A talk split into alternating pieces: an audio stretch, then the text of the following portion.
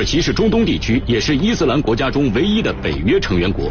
它横跨欧亚两大洲，作为控制黑海通往地中海通道的又一地缘政治支轴国家，土耳其是北约的南部支撑点，成为制衡俄罗斯的力量。土耳其现役部队六十三点九万人，作战飞机五百零一架，军事实力在强国如云的北约中位数前排，在全球军力排行榜中也可以晋身前十。然而，作为美国的盟友，土耳其却不怎么听话。二零零三年，土耳其国会曾宣布拒绝美军使用土耳其领土作为袭击伊拉克的跳板。二零零九年，土方表示愿意成为伊朗浓缩铀的存放地。二零一二年，土耳其明确表示支持伊朗的核计划，拒绝与西方一致对伊朗实施制裁。叙利亚乱局以来，美土也存在重大分歧。美国支持库尔德武装以对抗 ISIS，而库尔德工人党在土耳其眼中却是一个恐怖组织。那么，美土盟友关系有多牢固？土耳其为什么敢公开多次与美国叫板呢？防务新观察为您解读。张先生，您怎么来解读为什么土耳其在北约国家当中往往是跟美国唱反调？它应该是靠着美国呀，为什么会出现这种情况？这个土耳其它是加入呃这个北约那个时候的话呢，它跟今天还是不一样。二零零三年以前的土耳其，完全是为这个北约的马首是瞻，让我干啥干啥，让我。抵抗苏联，我抵抗苏联，让我在这，你北约在这驻军，你说啥是啥。从二零零三年，二端当总总理，以现在当总统以后，这个人他个性非常强，他不是轻易听谁的，啊，呃，我现在突然就想起来，当时二零零三年，我因为伊拉克战争，我在直播，直播当时美国第四装甲师是一个世界上第一个数字化装甲师。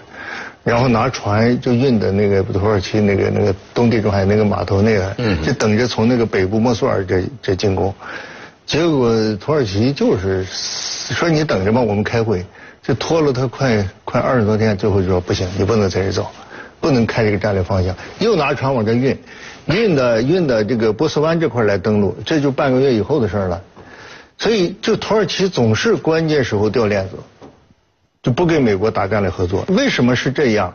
因为中东地区原来的霸主，一个是萨达姆，一个是卡扎菲，啊，这是埃及的这个穆巴拉克，啊，也门萨利赫，巴沙尔，强人都不在了。巴沙尔就把这些人都打下去以后，那伊斯兰世界谁当领导啊？那只有鄂尔多安呀，那是二零零三年以后，那就是他的老大了。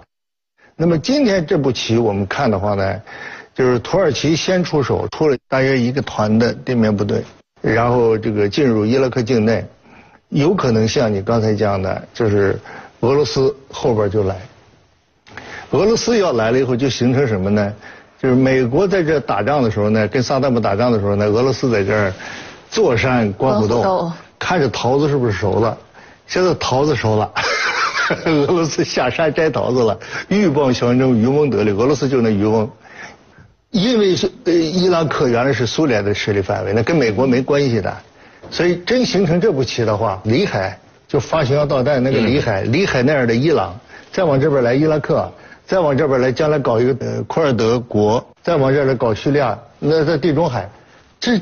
这就打通了，又又重新回到苏联时期了。嗯，这又是他的势力范围，一个大的走廊了。这是现在美国的一个一个大的走廊了。这美国这战略，这怎么能成这样一种形式呢？那就全打通了，从中亚这个一直一直就到地中海了。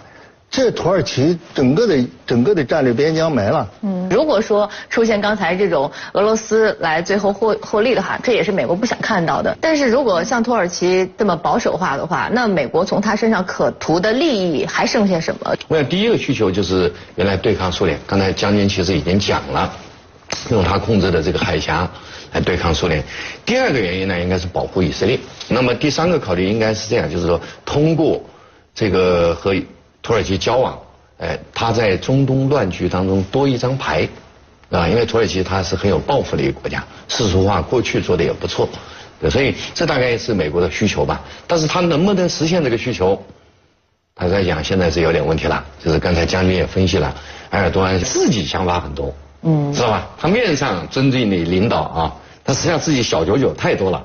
我估计现在美国人看到他有点发毛。嗯，所以以后的合作会有问题的。所以我想问一下金先生，这个土耳其击毁俄罗斯战机这件事情，到底有没有可能是美国不情愿这样做，只是俄罗斯土耳其先出了狠招这样的一种行为的可能？嗯，我觉得肯定比较大的是这样，就是美国呢是鼓励土耳其呃做一点事儿，呃让那个普京有点难堪，因为那个美国打了一年，好像越打越那个 ISIS 越强大，是吧？然后普京呢？俩月效果非常不错，所以至少美国国内一帮欧洲派，他的一帮将军感到很没有面子，所以呢要让他恶心一下。所以我估计美国有一点默许的，但是是不是真真把俄国人给他打下来，倒不一定。这里面后来就有俄土耳其任性的这个部分。奥巴马总统，我个人认为他并不想那么这个这个极端啊，走到跟俄国那个对抗的那个层。嗯，那有关于这个话题呢，我们也来听听本台驻土耳其的记者带回来的最新的报道。在打击极端组织这个事情上，美国和土耳其显然是缺少互信的。美国认为土耳其在这一方面打了太多的小算盘。土耳其一直希望可以在叙利亚边境建立一个安全区，以安置难民，并且呢为叙利亚反对派提供军事训练。而在土耳其加入军事打击极端组织的行动之后呢，土耳其将更多的导弹呢都投给了库尔德工人党，而不是空袭极端组织。而在上个月的时候，土耳其闯祸击落了俄罗斯战机，土耳其紧急寻求北约撑腰，但是美国显然并不想参与到这个事情当中去。但是呢，美国在另外一方面又离不开土耳其。在六号的讲话当中，奥巴马表示正在和土耳其一起努力的，呃，封锁土耳其叙利亚边境，以阻断极端组织的人员和物资补给通道。土耳其的反对党议员表示，美国做出这样的表态呢，正是因为对土耳其政府的不满意。而在八号的时候，美国共和党的议员麦克赫卡比表示，自己宁愿和俄罗斯一起打击极端组织，而不愿意和土耳其在一起，因为土耳其的表现呢像一个两面派。而这个议员的表态呢，也正好印证了美国政府的态度。央视记者土耳其首都安卡拉报道。有分析称，与其说土耳其击落的是俄罗斯的战机，更不如说土耳其拿到可以和美国交易的砝码。埃尔多安的两架 F 十六正牵引奥巴马的地缘重心重回中东。如果由此能启动以美国为首的北约与俄罗斯的全面对抗，土耳其就将成为中东地区逊尼派真正的霸主。土耳其希望兵行险招，一举解决 ISIS 石油交易、库尔德人和什叶派问题。土耳其表现出来的武勇，将成为沙特等海湾逊尼派国家及美国扶持的对象。土耳其也将借机获得军备的更新，替代埃及成为中东的大玩家。而俄罗斯总统普京近日发表的国情咨文中，没有反对西方的暗示，批判的利剑全部射向了恐怖分子和土耳其。那么，面对当前局势，美国将如何接招呢？防务新观察继续播出。呃，当然，我看到还有这个网友哈，有一个观点说，近期土耳其的一些举动，无论是击落俄罗斯的战机，还是他现在这个派兵到达了伊拉克，好像是给美国想要传递一些信息，发一个信号。呃，所以想问一下两位有什么样的观点？现在是我我是感觉呢，埃尔多安想把这个火烧大，这个埃尔多安就想挑战美国，就是把美国给拉下水。说俄罗斯都下山摘桃子了，你咋还不来？你折腾了这么多年，你的你的胜利成果现在都让俄罗斯给折腾去了，弟兄们都受不了了，对不对？都乱成这样了，现在你看法国人来了，英国人来了，德国人也来了，美国人在哪里？啊，你弄几架飞机在这跟鸟似的在天上转，这不行的，你得要进来。就核心的，我感觉还是刺激美国，美国不会。美国也不会再再重新陷入中东这个泥潭，派大量的地面部队，起码奥巴马不会。嗯。以后再说以后的事儿。嗯。那这也是普京看准了这步棋，啊，这个趁机。他就赌美国不会这么做。普京呢是看看看上这步棋了，趁机，你那边不是跟我乌克兰那边制裁吗？我开辟第二战场，客场作战。我把客场变主场，对不对？我把客场变。现在谁还讲克里米亚的事儿？那就是美国会怎么来重新定义这个土耳其这个盟友？会是说我对他要保持非常谨慎的这个态度来利用他，还是说我仍然是盟友？你确实很好用，我还是会无私的相对来说哈支持你，会会是哪一种态度？支持美美国绝不会抛弃土耳其，那还得了？那你呃土耳其的战略地位。欧亚大陆桥啊，那是对俄罗斯、对伊拉克、对伊朗的前沿阵地啊。但是土耳其跟俄罗斯也不会交好呀，所以对他好不好？如果说土耳其和俄罗斯的关系越差，美国对土耳其的依赖就越重，那是肯定的。这个美国不会抛弃土耳其，土耳其正是看上这步棋，就是我怎么折腾，美国你都得靠我。我们说什么飞机什么入侵别的国家，那那个那个那个，我我我看那个希腊就说，这今年已经是六七次了，嗯，进来就待半个小时，入侵他们领空六次了，进去以后半个小时。